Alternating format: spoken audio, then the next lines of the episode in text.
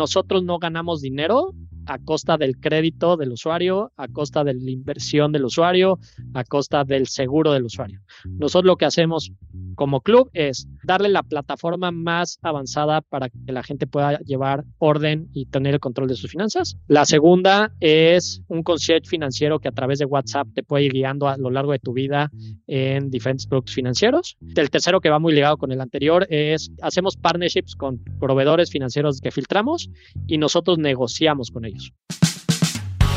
Bienvenidos a Rockstars del Dinero, en donde estamos descubriendo que hacer dinero no es magia negra, hacer dinero es una ciencia. Hay una fórmula para crear y hacer crecer el dinero y en este programa la ponemos en práctica para convertirnos juntos en Rockstars del Dinero.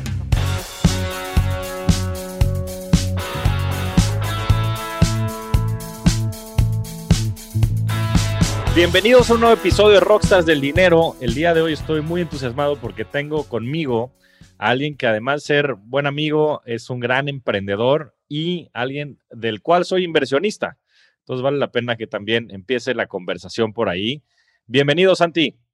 Javi, mil gracias. Un gusto estar contigo y a ver cuánta gente nos escucha hoy. Sí, va a estar buena, va a estar buena la conversación porque eres un emprendedor serial y eso es lo que me encanta de ti, Santi, y es por lo cual confié en ti en una etapa temprana y ya hablaremos, de Club, pero quiero que empecemos por platicar quién es Santiago Sánchez, de dónde viene, cuál es tu background, ¿Y cómo llegaste a donde estás hoy en día, Santi? Híjole, a ver, pues soy de la Ciudad de México, 35 años, felizmente casado con dos chavos, una niña de tres años y, un niño de ocho meses. Me mudé por pandemia al puerto de Veracruz porque mi esposa es de, Córdoba y aquí andamos este, armando este proyecto del cual somos los dos partes desde aquí. Y la realidad es que desde muy, muy chavo eh, me di cuenta que el tema del emprendimiento iba a ser algo para mí, ¿no? O sea, yo me catalogo como una especie como de artista más de los negocios, ¿no? Ese que, o sea, a mí me pones a dirigir una transnacional y me, o sea, aparte que me iría muy mal en el rol, sería el cuate más infeliz del mundo.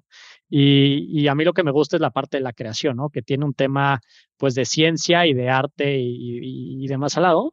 Eh, estudié una carrera que se llama Creación y, Desarrollo de Empresas en el TEC con lo que sea ahorita no hubiera estudiado, la verdad. Creo que es, es, exactamente el tipo de carreras de negocios que no te dan mucho, que podrías echarte varios diplomados mucho más enriquecedores y irte al ruedo más temprano.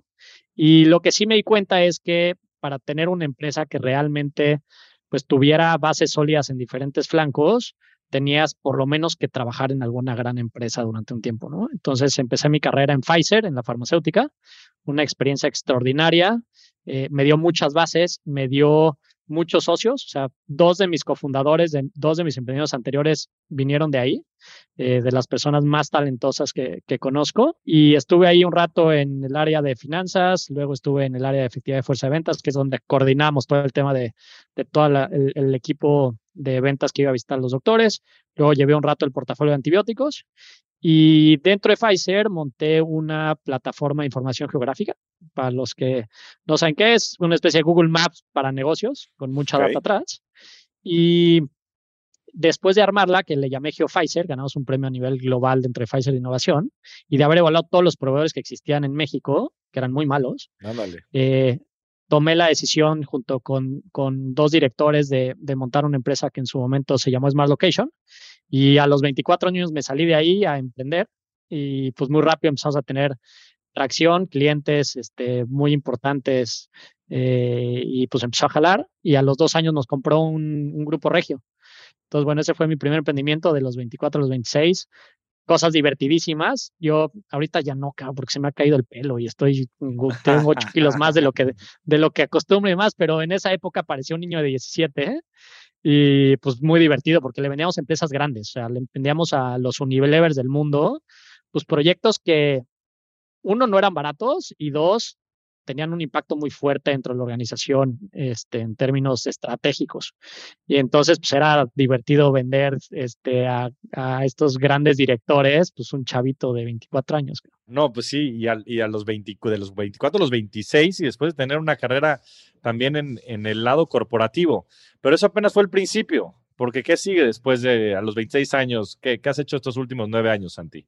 Sí, de ahí brinqué a hacer dos cosas. Eh, bueno, yo te diría tres, pero una no nuestro futuro. Estudié la maestría en negocios digitales, o sea, me di cuenta que el tema de tech me gustaba y si bien el proyecto es que te comento, ese negocio tenía temas de tech, realmente no un modelo de negocios basado en tecnología, aunque teníamos el core era una plataforma.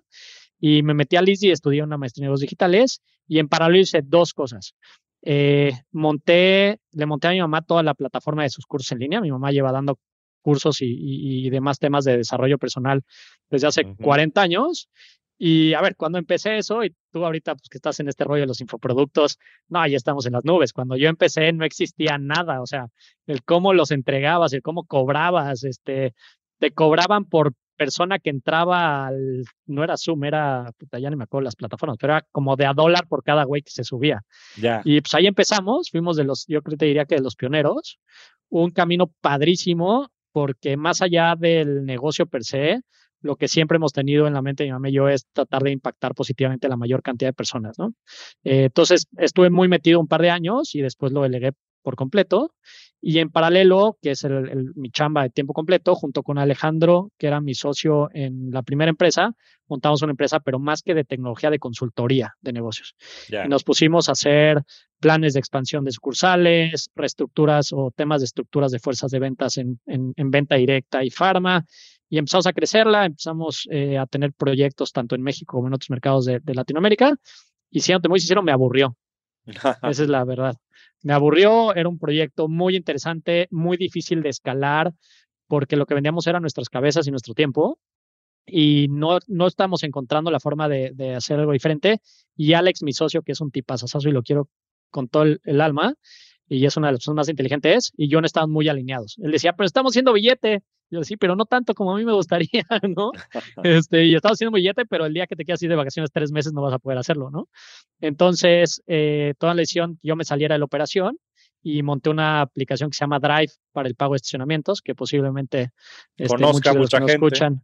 Exacto. Si no la han usado, úsenla. Es de esas soluciones que eh, la primera vez que la usas te das cuenta que no la vas a querer dejar de usar nunca más. Eh, una experiencia padrísima. Esa fue, digamos, mi primera experiencia ya en cuanto a aplicaciones móviles. Eh, muchas cosas positivas, muchas cosas negativas. Llegamos a tener como 80 mil clientes activos mensuales. Yo salí en, en enero del 2019. fuimos o sea, este ese momento, no sé ahorita cómo está ya el mercado, estoy desconectado, pero éramos la única aplicación en el mundo que estaba conectados con estos proveedores que abren y cierran las plumas y con los que te cobran, este, que, te cobran. Eh, y eso lo que nos hizo fue empezar a abrir oportunidades fuera de México, en Chile, en, Perú, en Colombia, en Estados Unidos, en Suiza, en España y en Rusia. O sea, esos eran los mercados que de manera no orgánica, pero más bien los mismos cuates con los que estábamos conectados, que eran empresas austriacas, este, alemanas, españolas, eh, americanas y demás, nos decían, oye, tengo una licitación de todos los aeropuertos de Nueva York y me piden la licitación una aplicación para el pago de estacionamiento y la única que esté integrada, bien integrada y bien hecho todo y que funciona con volumen son ustedes. ¿Qué onda? ¿Te vienes a licitar con nosotros? Pues, ¿qué te digo? Pues, claro que sí, ¿no? Entonces, eh, muy interesante porque lo que sucedió ahí fue que me fui a vivir a Nueva York. Yo te diría, lo que queríamos era entender el mercado americano. Ya habían tres o cuatro jugadores muy, muy, muy, muy grandotes en tema de, de, parking de aplicaciones, pero no había ninguna que funcionara como funcionaba la nuestra. Las aplicaciones allá tenían como dos componentes. O eran las aplicaciones de parquímetros, eh, que están súper desarrolladas, eh, que ese es un negocio con gobierno que a mí, yo no hay forma humana que me meta un negocio con gobierno, o sea, ni lo sabría operar y la parte ética me cuesta mucho trabajo, este, entrar a lo, a lo maloso. Y la segunda es, eh, eran aplicaciones más de, de, booking, o sea, de, oye, tengo una junta en el centro y como hay pocos estacionales en el centro, desde, desde un día antes reservo mi estacionamiento, ¿no? De esos habían ya aplicaciones, aplicaciones, empresas muy grandotas, pero mi solución era, tú sacabas el ticket y en cualquier momento, ya sea cuando entrabas o dos minutos antes de, meter tu boleto a la barrera, lo escaneabas y como si estuvieras en Uber, lo metías a la barrera, salías y ya que salías, hacía el cálculo y te cobraba, ¿no? Eso le voló la cabeza al operador más grande de Estados Unidos, no Estados Unidos, del mundo de parking. Para que te des una idea del tamaño, estos cuates facturaban como 3.5 billions al año. O sea, cuando decimos grandotes, eran realmente grandotes. La vieron y dijeron, wow. O sea, esto esto es increíble porque aparte el negocio te permitía hacer muchas cosas, poner publicidad de los comercios que estaban en la plaza o de los comercios que estaban alrededor, muchas cosas. Y nos hicieron una propuesta de inversión y mis inversionistas actuales, que esa es una historia de terror, bueno, mis inversionistas de ese momento eh, no quisieron diluirse, les propuse comprarles, no quisieron vender, dicen que ellos nunca venden.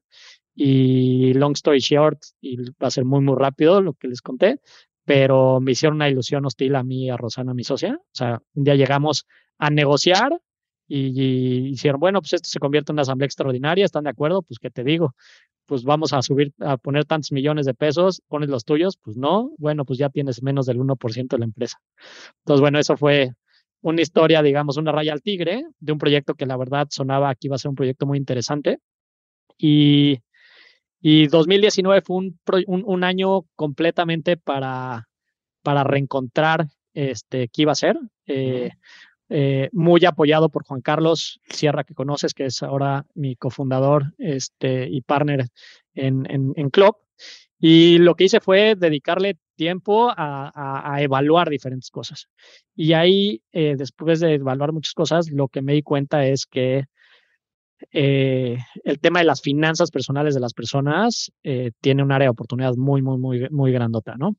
Y me empecé a apasionar, empecé a ver lo que estaba pasando en el mundo fintech, me empecé a dar cuenta que las fintechs en el mundo estaban haciendo cosas increíbles, muchas de ellas muy exitosas, pero que realmente estaban haciendo un refrito, un mejor refrito de lo que hoy era la industria bancaria y no realmente una experiencia completamente diferente.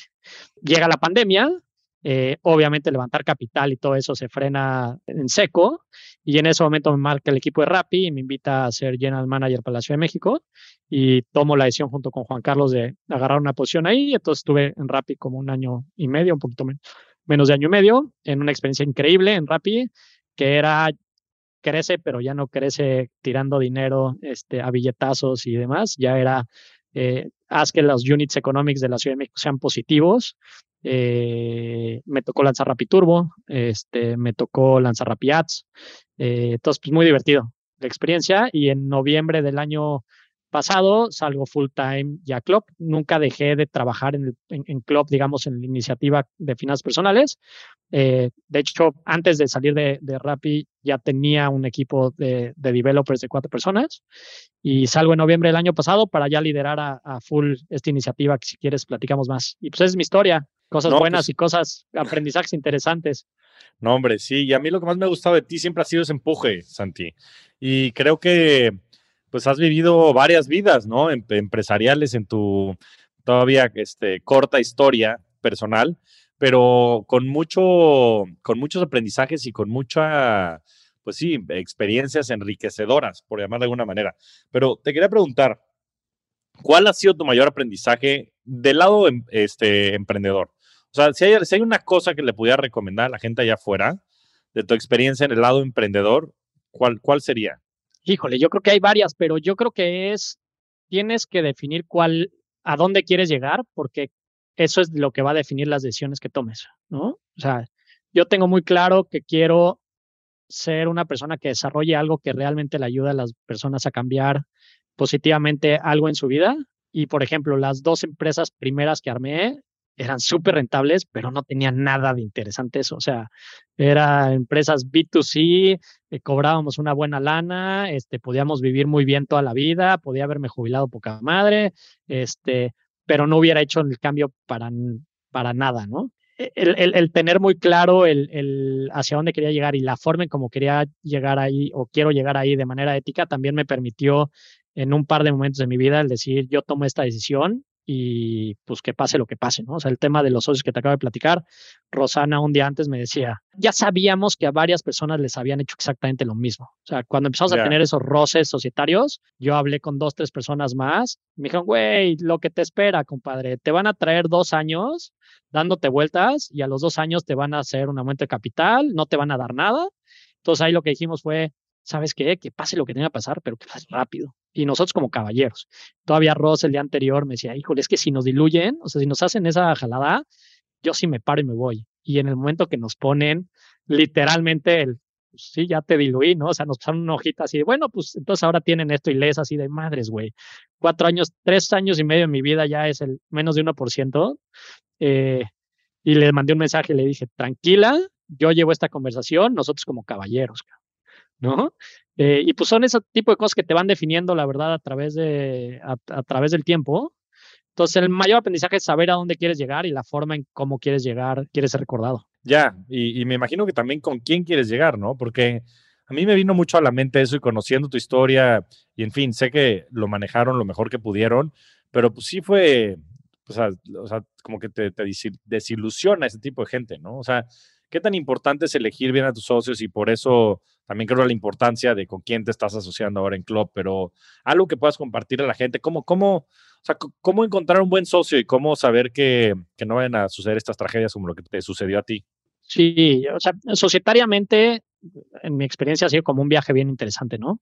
Con Alex Belmont, que es el primero con el que emprendí, nos encanta trabajar juntos, pero tenemos, digamos, formas de ver a, a, donde queremos llegar muy diferentes, ¿no? Y eso hizo que en un momento del tiempo agarráramos caminos muy diferentes. Y él es muy exitoso, es un crack y lo que sea, pero pues son apuestas muy diferentes con niveles de riesgo completamente diferentes. O sea, pues tú sabes, mi nivel de riesgo es altísimo, ¿no? Un poco mi postura ahí es, pues yo lo puedo arriesgar ahorita porque todavía estoy chavo y porque sé que mi mayor problema a los 40 es poner una empresa que dé créditos, güey, o dar consultoría y ya, güey. O sea, ¿sí me explicó? O sea, no, le veo mayor problema empezar otra vez algo más tradicional, con menos riesgo y, ya. Eh, Alex no lo veía así. O sea, Alex, eh, por su historia, y ahí empiezan las diferencias en, en, en, en, las historias de los dos, pues él lo veía como, no, güey, ya tenemos aquí una minita de oro, cabrón, hay que protegerla, hay que hacerla crecer poco a poco y no pasa nada. Luego con Rosana lo que me pasó fue, eh, es una crack, este, con ella me dolió, creo que estuve más Estuve más triste cuando me dijo que no se seguía en el proyecto de club, porque fue la primera que estuvo en, en, el equipo, que cuando nos diluyeron. porque yo sí me veía con ella emprendiendo toda la vida, pero ella lo que le pasó es que tuvo a su primer hijo, este, sus prioridades de vida empezaron a, a, cambiar y pues ese este, ya agarró una chamba y pues, fue muy firme en su chamba de, bueno, yo trabajo de 9 a, a 5, una hora y media de comida y pues si quieren y si no, no, ¿no? Eh, y luego con, con este equipo de club actual, lo que definí primero es que eran personas que tenían que tener valores y la visión que queríamos, de lo que queríamos lograr y creo que todos tenemos los mismos valores. Las pláticas societarias, que sí han habido dos, tres pues, cosas como, como en todos lados, son, o sea, son realmente que dices, me quito el sombrero, son gente de primera, todos, todos entendemos si el otro tiene razón y ponemos la forma de cómo, cómo construir. Entonces yo creo que el tema ético y el tema de la comunicación, a Juan Carlos ya lo conoces, este, yo no soy tan bueno en esas conversiones difíciles, no soy tan bueno, pero Juan Carlos es un mago. O sea, Juan Carlos hace que las conversaciones difíciles se vuelvan bien fáciles. Y eso lo tienes que agradecer cuando estás en un proyecto con un equipo societario, ¿no? Pues, ¿Qué más te digo? No, pues sí, yo creo que son, los, son, los, son las conversaciones importantes porque pues con las cosas van bien, pues todo va de maravilla. bien. Pero el problema es cuando, cuando las cosas no van bien, ¿no? Y ahí es cuando se pone difícil y, y creo que si no compartes, como dices, la visión y los valores, pues van a venir todas estas de cambio, ¿no? Como te sucedió en el tema de la ilusión, ¿no? Con la oportunidad que inclusive había de poder hacer un negocio mucho más grande o tener unas participaciones de jugadores mucho más relevantes, pues como no están alineados ni en la visión ni en los valores, pues va a ser imposible que estas cosas sucedan. Y muchas veces es fácil, como bien decías, pues caer en estas trampas y sobre todo, pues, sobre todo cuando las cosas van bien pero creo que el tema de la sociedad es algo verdaderamente importante, sobre todo en el largo plazo. Pero te quería preguntar, Santi, ¿qué aprendiste del otro lado? ¿Qué aprendiste en todo el lado empresarial, ¿no? En estas grandes empresas. Em, ¿qué, aprendiste ahí? ¿Qué, ha sido tu mayor aprendizaje también del otro lado? Porque tienes este mix del tanto del lado emprendedor como el lado empresarial y me gustaría saber qué es lo que aprendiste de ese lugar y también ¿qué es lo que no te gusta del otro lado, o sea, del lado empresarial, que, que siempre hace que te vayas de regreso al, a emprender? Mira, la, realidad es que he tenido dos chambas en mi vida. Pfizer a los 19 años, a los 24 y luego Rappi, ¿no? Entonces, la realidad es que lo que aprendí en, uno de los aprendizajes más interesantes que tuve cuando estaba en Pfizer, y me acuerdo perfectamente, un día estábamos en una sala de juntas y un director, un gerente, no me acuerdo, que dijo una cosa que yo dije, güey, esta madre es una pendejada, o sea, no, no, hace sentido para Pfizer. Y entonces salimos de la junta y se lo comento a mi jefe y le digo, oye, güey, no ha sentido. Me dice, no, no ha sentido para Pfizer, pero sí para su bono. ¿No? Entonces, lo, que te das cuenta en empresas así de grandes es que la gente no rema para la empresa, la gente rema por sus bonos, por subir cada dos años de, chamba, porque lo, se lo lleven a otro lado con el 20% incremental. Así pasa. Y esa es la verdad. Ahora, son empresas que cuando trabajas en una empresa así de grandota, te van arropando, ¿no? Yo estaba en esos programas de desarrollo acelerado para que fueras el futuro CEO de, dices, güey, me voy a tardar 40 años, cabrón, no, no, no chinguen. este, pero pues te da, teníamos masajista, comedor, este, ¿no? Te, te, pues sí te van, este, pues te van tratando de mantener. Te van echando a perder, te van echando a perder. Yo creo que hay para todo y, y yo creo que los emprendedores no podríamos existir si no hubiera gente que después este, colaborara con nosotros y, viceversa, ¿no? Si no hay alguien que se rifó al principio, pues en dónde va a estar la empresa, ¿no? Digo, ahorita acabo de decir la farmacéutica más grande del mundo. Bueno, no sé si sea la, más grande, pero pues alguien tuvo que empezar, ¿no? Claro. Pues Entonces, yo creo que tiene que existir. Eh, el riesgo es muy diferente, el perfil es muy diferente. Luego de Rappi, ¿qué aprendí? De Rappi lo que aprendí por mucho es pensar en grande. O sea, estos cuates están, son, son unos, unos locos. ¿no? Eh, pensar, pensar, pensar en grande, eh, no, no se les pone nada. No comulgo mucho con su cultura, siéndote muy sincero. Este, tuve mucho choque porque mi forma de ser es un poco más estructurada. O sea, yo les decía, güeyes, agarremos un pizarrón y ellos decían, no, ya ejecuta, pero ¿qué ejecuto, cabrón? O sea, hay 45 líneas de ejecución, de las cuales seguramente 30 van a terminar mal, cabrón. Y con dos horas de planeación, las cinco personas involucradas podríamos bajar el nivel de riesgo. No quiere decir que vaya a ser exitoso, pero bajar el nivel de riesgo. Entonces, por ahí tuve, digamos que ese, ese aprendizaje fue increíble. ¿eh? El tema de la cultura, el tema de la cultura creo que este, es una cultura, yo digo que es como el América, ¿no? O sea, la gente lo ama o lo odia. Eh, y, y, creo que yo estaba un poco en el medio, ¿no? Entendí el por qué la cultura era así. Sin embargo, la cultura que estamos, por ejemplo, construyendo en el equipo de club pues, es, muy diferente. Platícame más de la cultura de Rappi. Es una cultura de, es que todos somos socios y hay que echarle ganas y la madre, y a ver, espera, yo soy socio, pero yo cuando entré tenía un strike price que era, el pagarlo iba a ser como 10x el sueldo de mis cuatro años. O sea, ni habiendo ahorrado todo mi ingreso durante cuatro años, iba a pagar lo que tenía que pagar por comprar mis acciones, ¿no? Entonces, pues para empezar, cuando entiendes eso, dices, ay, cabrón, pues soy socio, pero no tanto, ¿no? este, Entonces, yo, yo creo que hay un tema de, de, de incentivos para cierto perfil muy diferentes. Eh, la cultura es una cultura de, o sea, yo empezaba a chambear a las 7 de la mañana y me dormía a las 10 y media de la noche. Y así estuve un año, cuatro meses. Difícil, difícil, difícil. Eh, pero hay gente muy voraz, que encanta. ¿no? Tengo muy voraz, este, la verdad es que no le importa la, la, mucho la gente. ¿eh?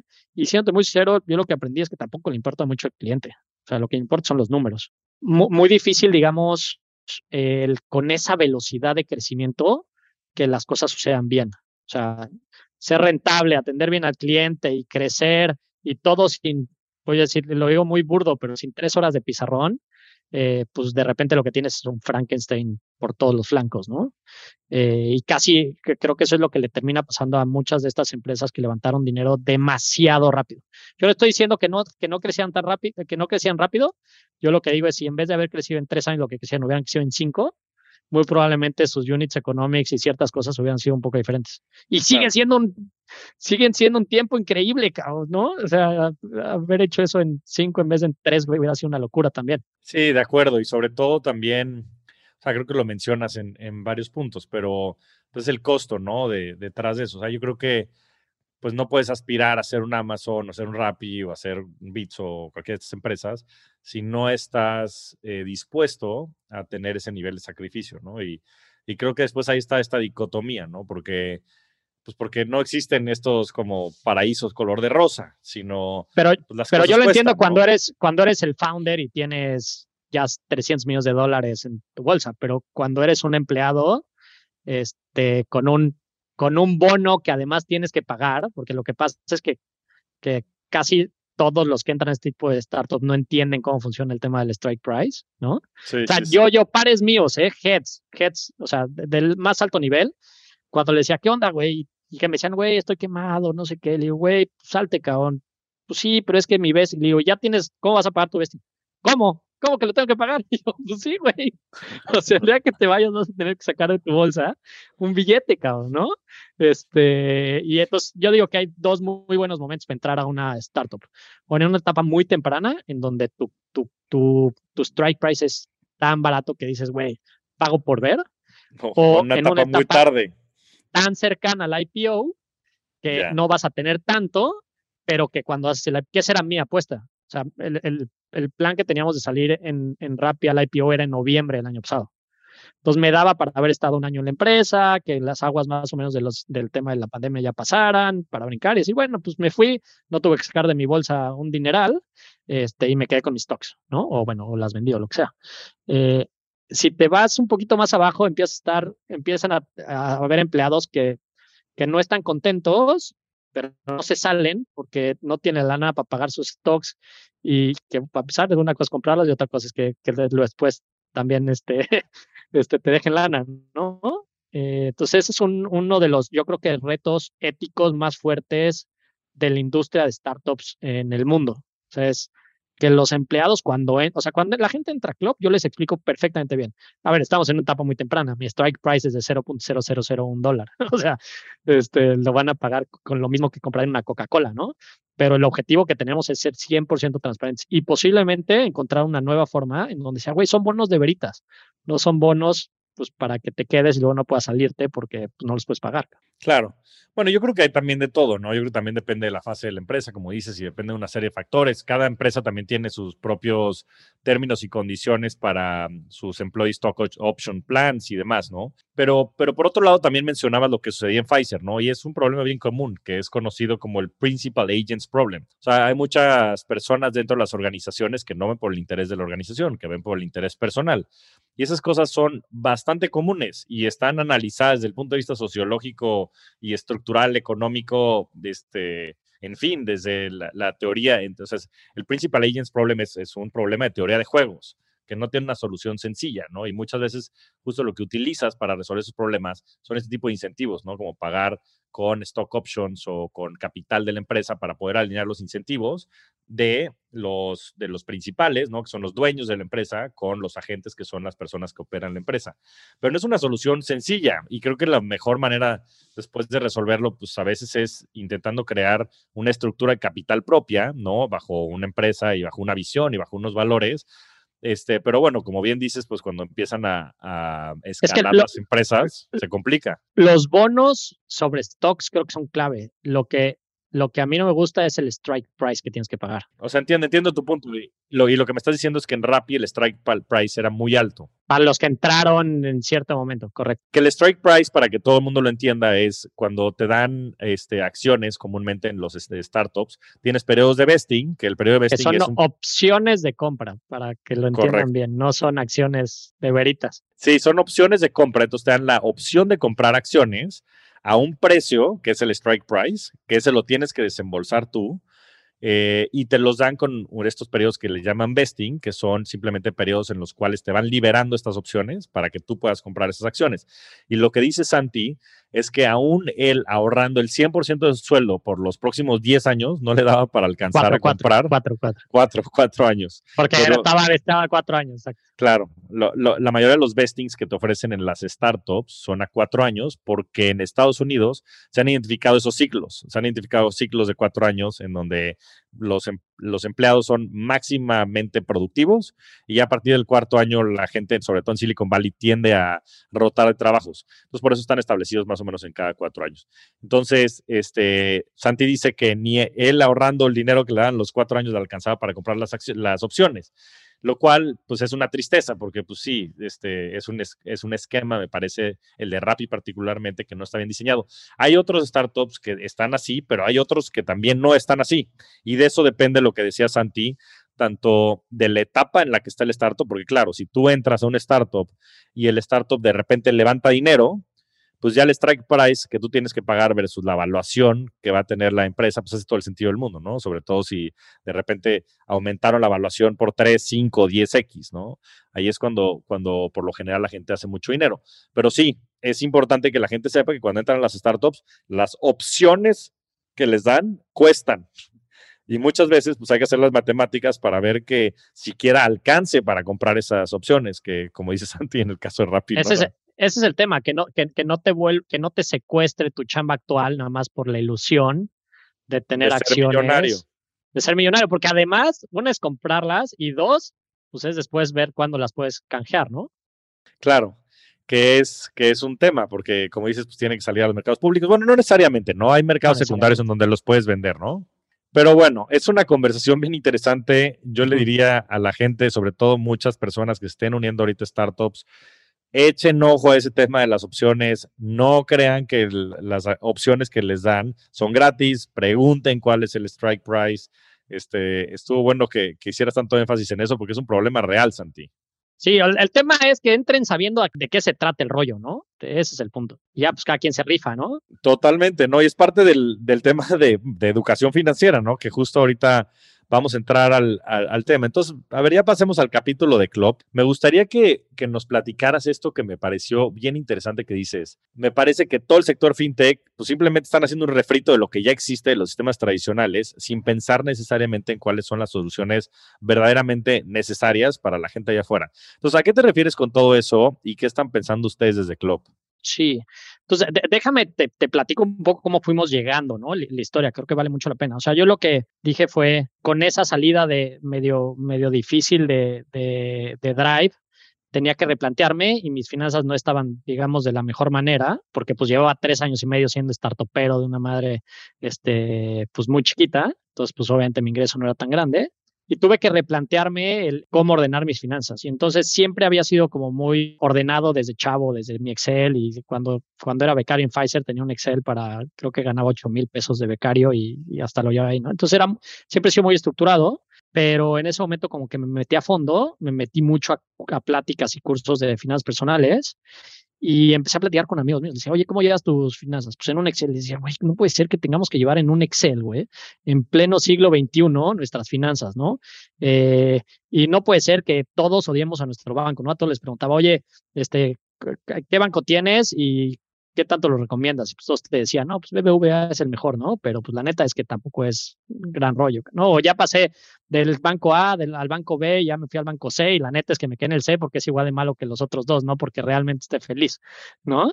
Eh, entonces, eh, o en dónde inviertes y pues la mayoría me decía, pues la neta es que tengo una lana en parada ahí en mi cuenta desde hace un año y medio y pues no sé, porque pues mi chamba es seguir haciendo lana, no es saber invertir. Entonces me empecé a dar cuenta que por lo menos mi círculo cercano y, mi estrato social, que es pues, el, digamos el medio alto alto, tenía una necesidad muy fuerte de que alguien les ayudara a llevar sus finanzas personales. Y luego, por otro lado, estaba todo este ecosistema fintech en boom y con un speech muy de, de, inclusión financiera. Y pues a mí yo me río porque dicen, es que inclusión financiera no es solamente ponerle una cuenta bancaria a alguien que nunca está bancarizado. Inclusión financiera es ayudarle a alguien como Santiago, bueno, es que tú ya eres un rockstar, pero, pero alguien como, alguien como Santiago a, saber cómo invertir, cao, ¿no? O ayudarle a Santiago a que no tenga que dedicarle un sábado o una hora y media a su Excel, cao, ¿no? Claro. eso también es inclusión financiera, otro tipo de inclusión, pero es inclusión financiera. Eh, y entonces empecé a detectar, pues ya sabes. Los neobancos, puta. En ese momento Revolut estaba creciendo como, como loco, un banco este, inglés este, padrísimo. Eh, Monzo, digamos, digamos en Europa y en Estados Unidos estaban explotando. Empezaron a salir los Albo, los Cuenca, los Fondeadora, este, Nubank en Brasil ya estaba más o menos, digamos, a la mitad de su, de su viaje. Y yo decía, tú está padrísimo, pero esa madre no es ni para mí ni para ninguno de mis amigos. O sea, mis amigos no hay forma humana, güey, que metan sus billetes en ninguno de esos bancos, porque pues no confían, porque ni saben, o sea, su todos estos se anuncian como tu cuenta bancaria en cinco minutos. Mis amigos y yo tenemos una cuenta bancaria desde los 13 años con el libretón de Vital, si recuerdas esa madre, ¿no? Que era, pues, exacto. O sea, mi, mi problema en la vida no es eso. Mi problema en la vida tampoco es tener una tarjeta de crédito ¿no? O sea, me marcan todos los meses ofrecerme tarjetas de crédito. Mi problema es el control de mis finanzas y el saber en dónde estoy parado y el tener una guía para ir, digamos, mejorando. Y entonces, pues ahí fue, digamos que empezamos con este speech de decir, vamos a construir una plataforma mucho más para, nosotros llamamos, como le dicen los americanos, los high earners, not rich yet, ¿no? los Henrys. Los Henrys, correcto, ¿no? Digamos que en México la, el segmento medio alto hacia arriba y muy interesante, lo que nos hemos dado cuenta es que la misma necesidad que tienen, que tenía yo, lo tiene alguien que gana tal vez 20 mil pesos, ¿no? Entonces está siendo muy interesante porque el proyecto va a tener todavía un impacto mucho más grande de lo que queríamos. Y entonces cuando te pones ya a entender eh, a fondo estudios de finanzas personales y demás, te das cuenta de cosas que realmente son preocupantes. Uno, la mayor causa de estrés en la vida de las personas son las finanzas. El estrés es una de las 10 enfermedades más, este, más frecuentes en el mundo y que causan más problemas mentales.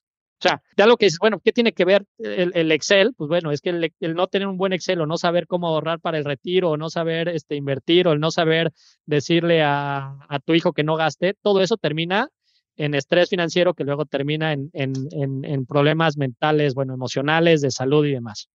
Por otro lado, te das eh, cuenta que, eh, y hay una encuesta muy padre que hicieron este año, una, un estudio que hicieron este año en México, muy puntualmente, en donde le preguntaban a las personas muchas cosas, pero entre ellas, una de las respuestas fue que más del 50% no sabe, no tiene claridad de sus ingresos. Ya déjate de los gastos. Regalar conocimiento siempre paga el mayor interés. ¿Y qué mejor que regalárselo uno mismo? Me considero un apasionado del aprendizaje y de la lectura, y frente a un abrumador panorama de opciones y lecturas, he decidido optar por Scribd, que mientras más escucho y aprendo, mejores recomendaciones me da de acuerdo a mis gustos e intereses. Todas estas son grandes herramientas para convertirte en rockstar del dinero si quieres saber más sobre economía o finanzas. Scribd te ofrece millones de libros digitales, audiolibros, revistas y mucho más. Si no sabes por dónde empezar, empieza en Scribd. En este momento, Scribd está ofreciendo a nuestra audiencia un descuento para tener dos meses por solo 19 pesos. Ve a prueba.scribd.com diagonal rockstars para tener dos meses de suscripción por solo 19 pesos. Esto es prueba.scribd.com diagonal rockstars para tener dos meses de suscripción por solo 19 pesos.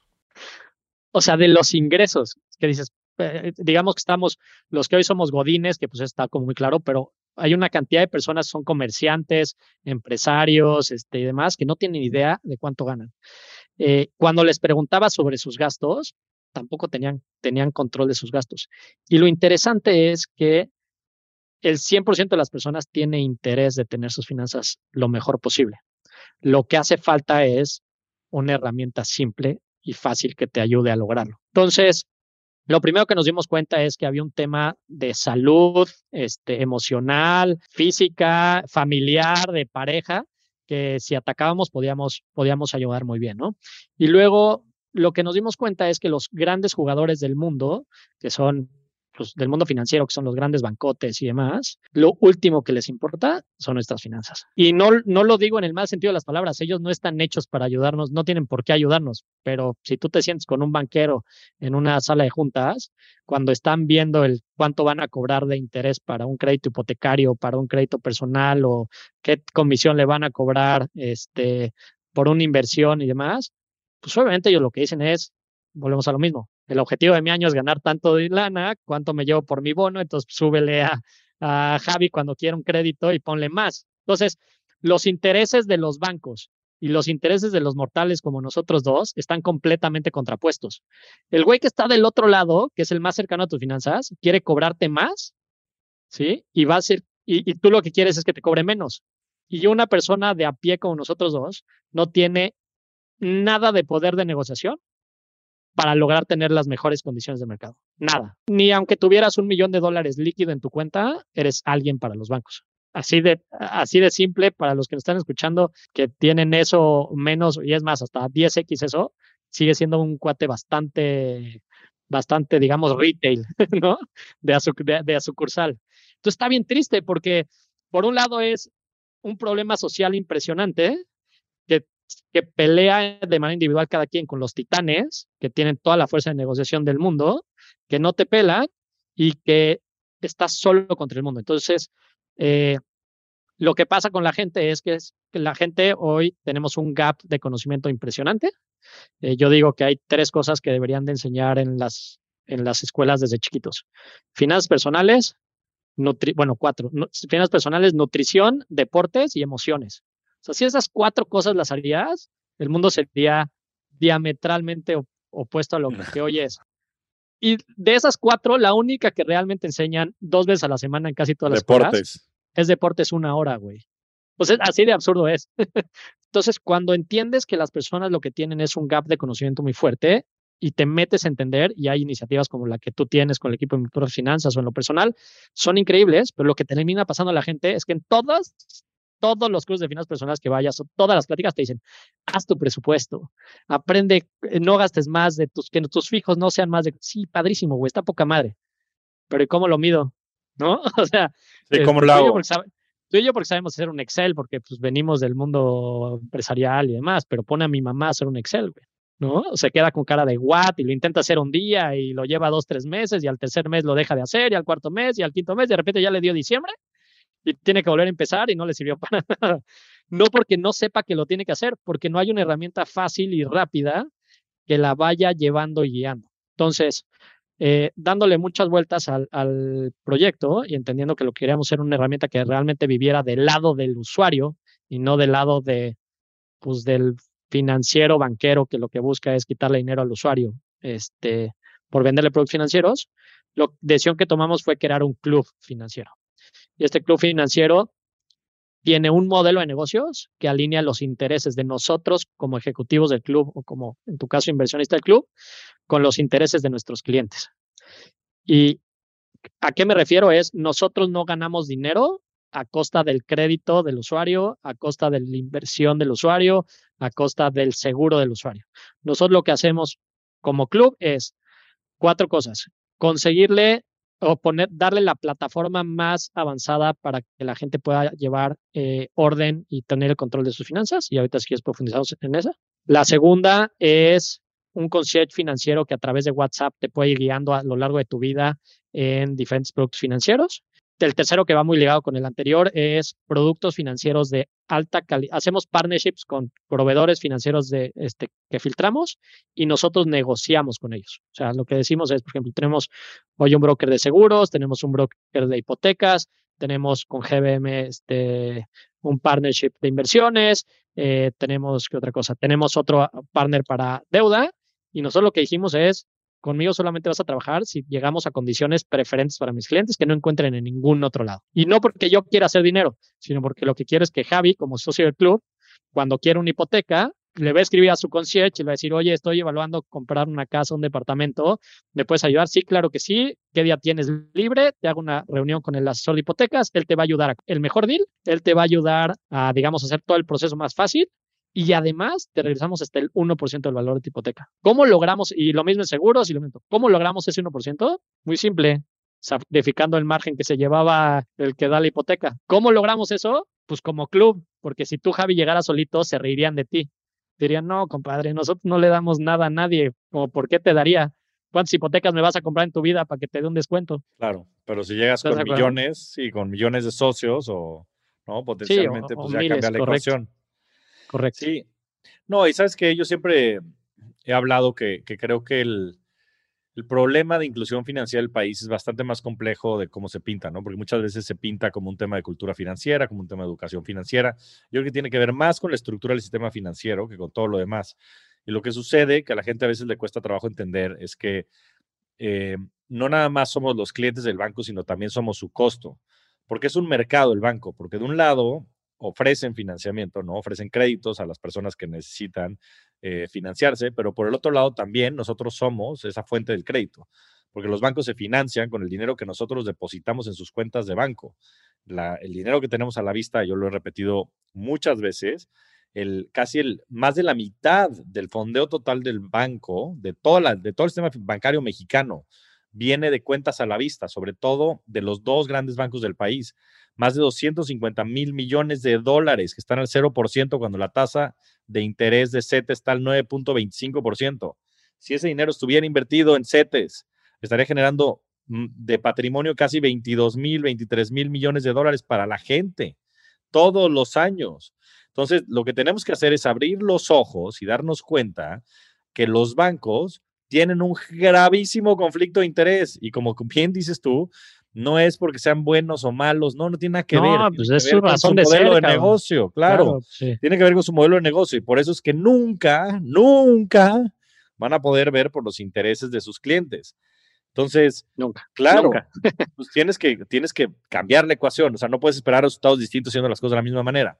Entonces, por eso yo desde que te conocí, Santi, me presentaste el proyecto, me contaste tu background, conocí a tus socios, conocí la pasión que tienes y la visión que tienes para cambiar esto, entendí que es un tema de incentivos y que por supuesto que tienes que tener la capacidad de ejecutarlo y demás. Dije, yo me apunto a Club, yo, Javier, invierto en Club y bueno. Y se agradece porque ah, fuiste el inversionista más rápido de la historia. Nos vimos dos veces en 15 minutos y creo que venías de andar en bici o algo así y invertiste. Eh, claro, pues que yo sé lo que me gusta cuando lo veo, Santi, y sobre todo me gusta mucho la pasión de la gente y, y, la verdad es que creo que mucho del éxito de los emprendimientos tiene que ver con el emprendedor y siempre te lo he dicho, me parece bien fantástico desde el punto de vista técnico, pero también desde el punto de vista de la misión que tienes y por eso he creído mucho, ¿no? Y, y, bueno, por supuesto que son inversiones de alto riesgo y demás, pero ahorita hablaremos porque creo que tienes por ahí un vehículo con el cual estás levantando algo de dinero desde tickets bastante accesibles por si la gente también se quiere apuntar a, a participar como inversionista en Club, que creo que es una inversión bien interesante que, que no se encuentra por lo general y bueno, con el riesgo que ello conlleva porque es un emprendimiento. Este, y por el otro lado, pues ya, ya platicarás también de, de, esta fase beta en la que ya están saliendo y en la que están ahorita en una lista de espera y están empezando a, a captar cientos clientes. Pero creo que lo más importante es entender eso, es entender que el sistema financiero está roto, que la estructura del sistema financiero este, no permite que se den o que se generen este tipo de servicios que le ayuden a la gente y que es justo lo que quieren hacer ustedes en Club. Entonces, a ver, ¿Cómo se resuelven esos problemas? Ya dijiste, bueno, pues los incentivos cambian, entonces lo que estamos haciendo es un club de inversiones, de, bueno, un club este, financiero en el cual de hay finanzas personales. De finanzas personales, en el cual hay múltiples productos, uno de ellos, por supuesto, las inversiones, pero, pero bueno, creo que tienes que empezar desde las bases, ¿no? Y lo más de hueva del mundo mundial es hacer un pinche presupuesto. Y entonces, estamos desde Vete antes, porque antes del presupuesto es ordenar tus finanzas. Bueno, claro. Y después presupuesto. ¿Cómo resuelves ese problema? Pues ahí te, va, te voy a decir número real, cuando digo reales es reales, ¿eh? ¿eh?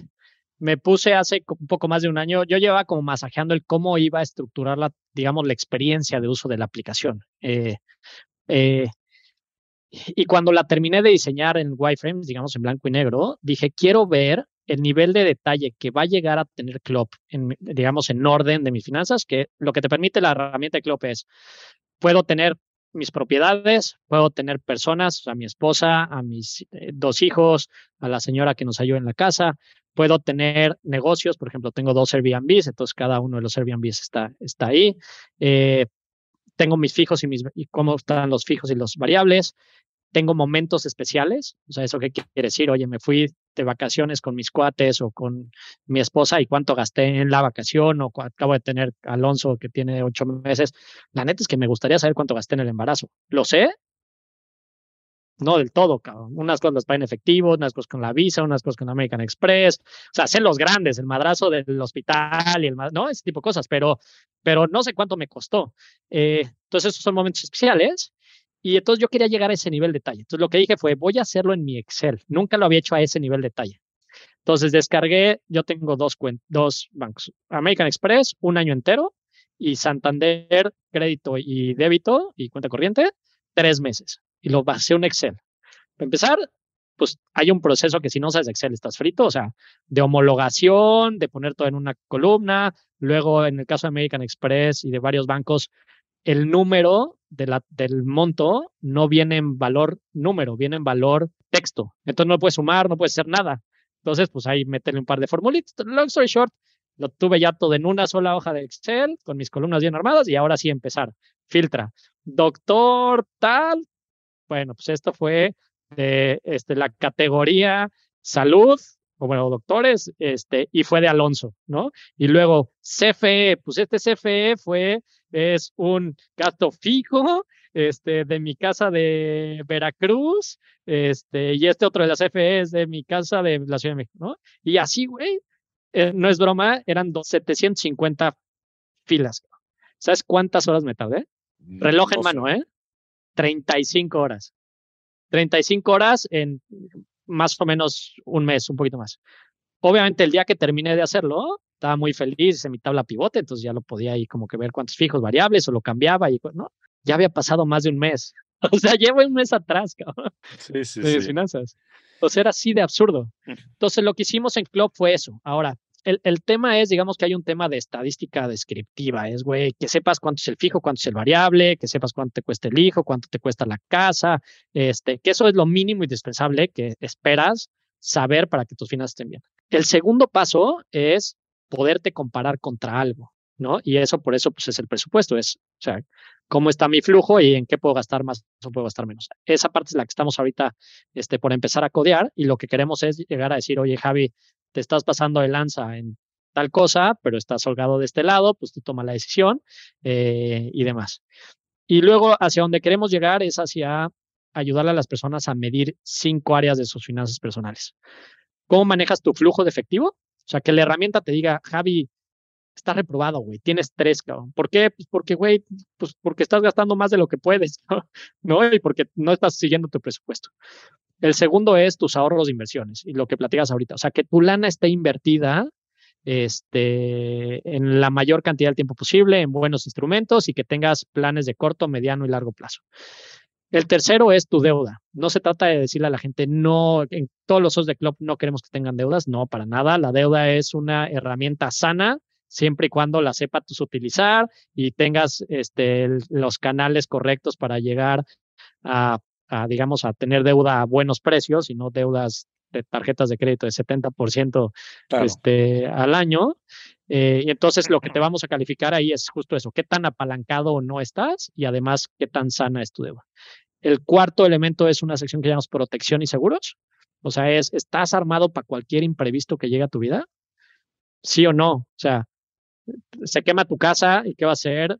Se enferma alguien de la familia, estás armado, el coche le pasa algo, estás armado, te mueres, el, el, que lleva la casa o los que llevan la casa les pasa algo, ¿qué pasa, no? Tú estás armado. Y el último, que creemos que es una de las cosas más importantes para las generaciones pues, actuales, es el tema del retiro. Entonces, te medimos esas cinco áreas y lo interesante de medirlo no es decir está reprobado, vas muy bien, es está reprobado, pero en Club tenemos un plan para ayudarte a avanzar. Y ahí es en donde juegan muy bien los partners con los que estamos. Es, tienes una deuda muy cara, esto sobre apalancado, tengo un partner que te ayuda a reestructurar la deuda, a hacer un plan de trabajo para que lo mejores, ¿no? Como tengo ya el presupuesto y tengo la herramienta, te puedo decir, oye, güey, te estás gastando 10 mil pesos al mes en Starbucks, cabrón. No seas mamón, güey, debes lana, pero te gastas 10 mil pesos al mes en Starbucks, pues vamos a hacer un reto que sea que gastes menos en Starbucks. ¿no? Te, te, acabo de poner un ejemplo muy, este, muy básico para que la gente que nos escucha entienda pero, pero hacia allá vamos. Sí, y creo que es lo que es importante, ¿no? Una es, pues no puedes mejorar lo que no puedes medir, entonces si no empiezas por medirlo, pues estás en el hoyo, ¿no? Y, pues hoy no tenemos las herramientas para poder siquiera hacer ese análisis y lo tienes que hacer de manera empírica y como dices, pues muchos tendremos algo de conocimiento, pero pues, al final del día no, no tenemos la visibilidad, ¿no? Pero el chiste es que no se quede ahí, sino que también haya planes de acción para que se pueda resolver, ¿no? Y la verdad es que es, lo que siempre me ha gustado mucho de la visión de Club y bueno, algo por lo que todo el equipo del otro lado ha estado trabajando de manera muy dura y hay un grupo, sobre todo, de colaboradores excelentes y, y demás que, que, ya van a hacer esto que sea realidad en las próximas semanas, ¿no? Entonces, platícanos un poquito más del plan de lanzamiento y si hoy la gente se quiere apuntar y dice, Puf, me encanta este club, yo creo que es algo que me podría ayudar mucho, que yo creo que es algo que va a ser indispensable para todo el mundo porque, como bien dices, pues hoy no existen soluciones que, que nos permitan hacer ese tipo de análisis. ¿Dónde se pueden apuntar? Y, y platícanos un poquito más de los planes de lanzamiento.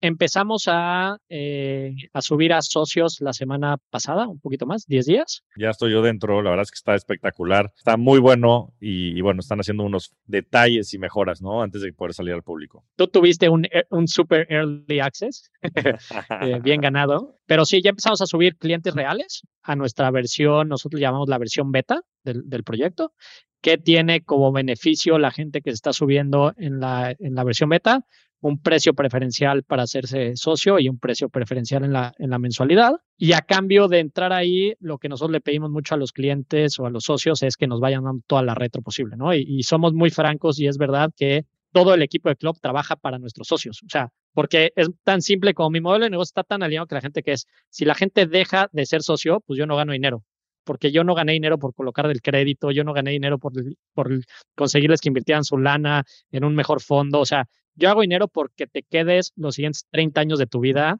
siendo parte del club, que es teniendo la herramienta, teniendo el concierge, teniendo todo lo que necesitas, ¿no? Eh, ¿Cómo se pueden subir? A través de club.mx, K-L-O-P-P.mx. Hay una lista de espera. Eh, si quieres, toda la gente que se suba eh, por haber escuchado este podcast y por seguirte a ti, podemos que pongan que son parte de que, que te escuch, que nos escucharon aquí ahí en la en el digamos que en la encuesta este para para subirte a la waiting list te preguntan varias cosas y una de esas que te preguntan es si alguien te recomendó que pongan que, que tú lo recomiendas y de esa manera les damos prioridad para que suban. Perfecto. Pongan Javier MTZ Morodo o pongan Rockstars del dinero, cualquiera de esos funciona. Correcto así de fácil. Así de fácil. El proceso actual, un par de miles de personas, lo como vamos a subirlas es con una entrevista este, que estamos siendo eh, los diferentes fundadores y equipos senior del, del, equipo. Entonces les tocará pues platicar con nosotros más a fondo. Buenísimo. Pues ya este, apúntense, apúntense. Yo creo que puede ser algo muy bueno.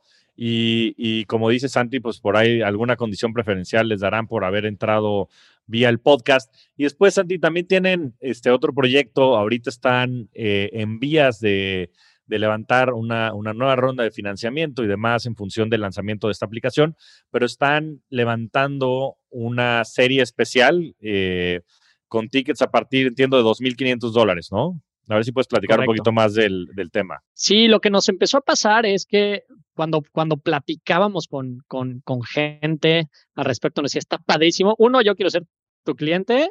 Y dos, me gustó muchísimo. Puedo invertir en el proyecto porque creo que la va a sacar del estadio. Y pues le decíamos, sí, nada más que pues el ticket mínimo es de una buena lana. Y nos decía, no, cabrón, pues no chingues, ¿no? O sea, no tengo tanta lana para rifarme con ustedes a ver si jala o no jala.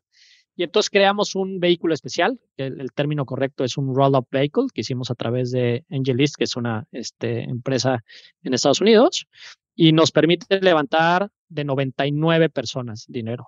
Eh, ticket mínimo de 2.500 dólares, ticket máximo un millón de dólares, que nadie va a meter esa cantidad, pero bueno, ese es límite. Nuestro objetivo es eh, cerrar ese vehículo con 99 personas arriba, que es lo que nos permite el, el vehículo. Y lo que estamos buscando más allá del dinero de esas 99 personas, es que sean 99 personas que nos, no, nos, nos den, digamos, no, nos vayan guiando y nos den brújula de hacia dónde tenemos que ir construyendo qué estamos haciendo bien y qué no estamos haciendo bien. ¿no? Digamos que son los 99 primeros embajadores que queremos eh, y que necesitamos tener para que nos digan de eso, de que me marquen un día y me digan, oye, Santiago, esta parte de la aplicación yo creo que puede ser mejor, o esta parte del concierge puede ser mejor, o yo tengo un amigo con quien podríamos hacer un mejor deal en tal cosa financiera que le convenga a todos los socios. Eso es un poco lo que estamos buscando con ese vehículo. Es eh, un link, eh, es, todo es, es muy simple, o sea, prácticamente como si compraran algo en Amazon. O sea, te les mando un link, meten sus datos, este, les sale una, una forma de pago y hacen una transferencia bancaria y con eso ya son socios de club, al igual que pues eres tú, ¿no? Con las mismas condiciones que se han subido, la verdad, grandes empresarios del país que nos están dando su, su aval. Oye, buenísimo, Santi. ¿Y cómo pueden, este, si alguien estuviera interesado, qué hacen? ¿Que, que te manden un correo a ti, le manden un correo que a me manden del un, equipo? Que me manden un correo a mí, yo los canalizo, eh, santiago.sánchez arroba club.mx.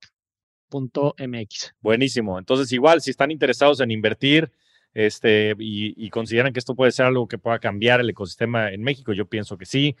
Este, escríbanle a Santi y, bueno, pues únanse a la lista y únanse también al, al, equipo, como dice Santi, de Club, porque más allá de nada más inversionistas, pues necesitamos embajadores y otras personas que ayuden activamente a, a, crecer este proyecto y hacérselo llegar a todos los rincones del país. Oye, Santi, este, pasemos a las preguntas rápidas. Eh, ¿Tu libro favorito? Ay, Outliers. Ya. Malcolm Gladwell. ¿Qué te gusta de Outliers? Correcto.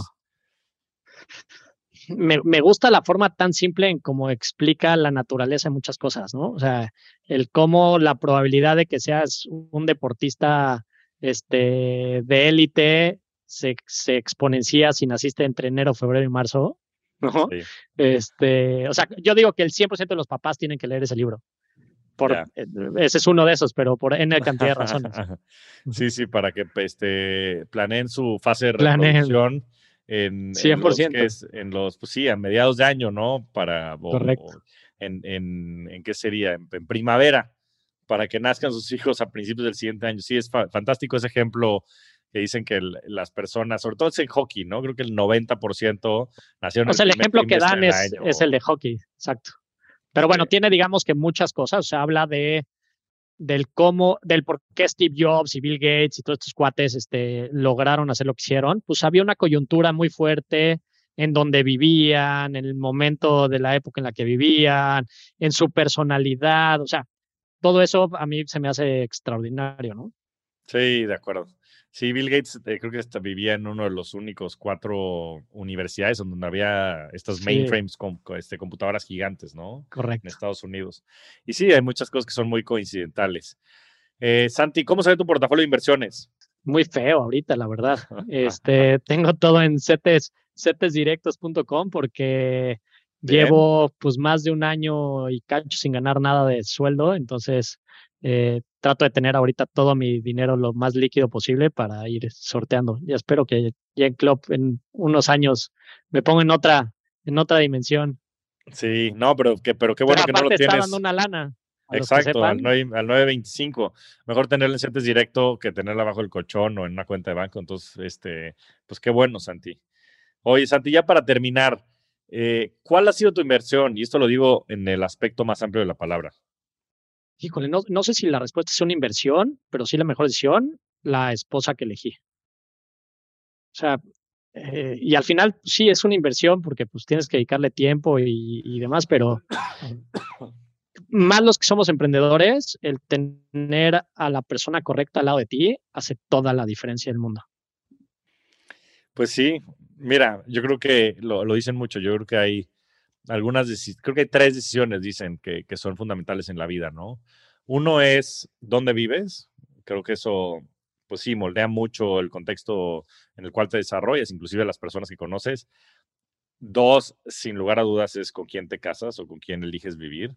Pues va a ser la persona que más va a influir probablemente tu manera de pensar. Ya es que, que somos la mezcla de las cinco personas más cercanas, pero bueno, pues si con una convivimos 20 horas al día, seguramente tendrá una influencia este, mucho mayor.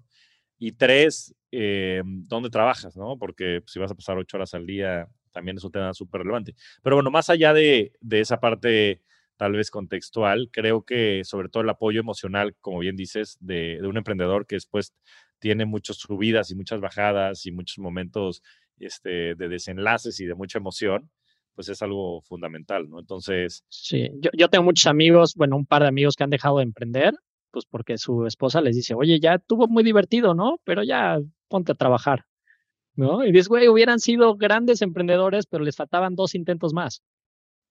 Claro, no, y, y, pues sí, hay que hacer sacrificios, ¿no? Como dices, y, y si están dispuestos o dispuestas en este sentido a, a pues ir navegando estas aguas y estas aventuras, pues se verá la recompensa tal vez en el largo plazo, pero sin duda también después hay momentos difíciles. Y, me encantó tu respuesta, Santi, porque creo que va muy acorde a, los valores, a los principios que siempre has eh, representado ante, ante mí y es algo de lo que me encanta de tu personalidad. Y bueno, por supuesto, muchos saludos a tu querida esposa. Y, y, bueno, pues eres un rockstar del dinero, querido Santi, creo que estás resolviendo un problema fundamental eh, hoy para los mexicanos y el día de mañana para todos en Latinoamérica. Entonces, padrísimo y ojalá que la gente se apunte, que le entren a club.mx, que es K-L-O-P-P.mx y que también te manden un correo si alguien está interesado también en, por ahí hacer una, alguna inversión. Y no sé si quieras cerrar con algo más, Santi, ¿dónde te pueden encontrar a ti en redes sociales? Este, que te busquen en Club directo. Este, LinkedIn, este, Santiago Sánchez Sierra, este, ahí aparezco enseguida. Santiago 3S en, en, Instagram, este, y Santiago 3S también en, en Twitter. Pero el bueno, el bueno, el bueno para encontrarme va a ser LinkedIn. Buenísimo. Y pues seguramente por ahí estarán buscando también este, algunos colaboradores y están interesados también en participar en Club. Apúntense, necesitamos más talento y siempre necesitamos más pasión. Developers, vénganse los developers. Claro, talento, pasión y también visionarios que nos ayuden a crear el, el nuevo sistema financiero, porque como bien dice Santi, está roto. Pero bueno, mi querido Santi, te agradezco mucho estar nuevamente en el programa. Mil gracias, Javi. Un abrazote. Te mando un abrazo. Bye. Muchas gracias a todos. Nos vemos semana a semana en este espacio para convertirnos juntos en rockstars del dinero. Yo soy Javier Martínez Morodo. Búscame en redes sociales como arroba Javier. Y suscríbete a Rockstars del Dinero en Spotify, Apple Podcast, donde sea que escuches tus programas. Agradecimientos especiales a todo el equipo de producción. Rockstars del Dinero es una producción de Sonoro.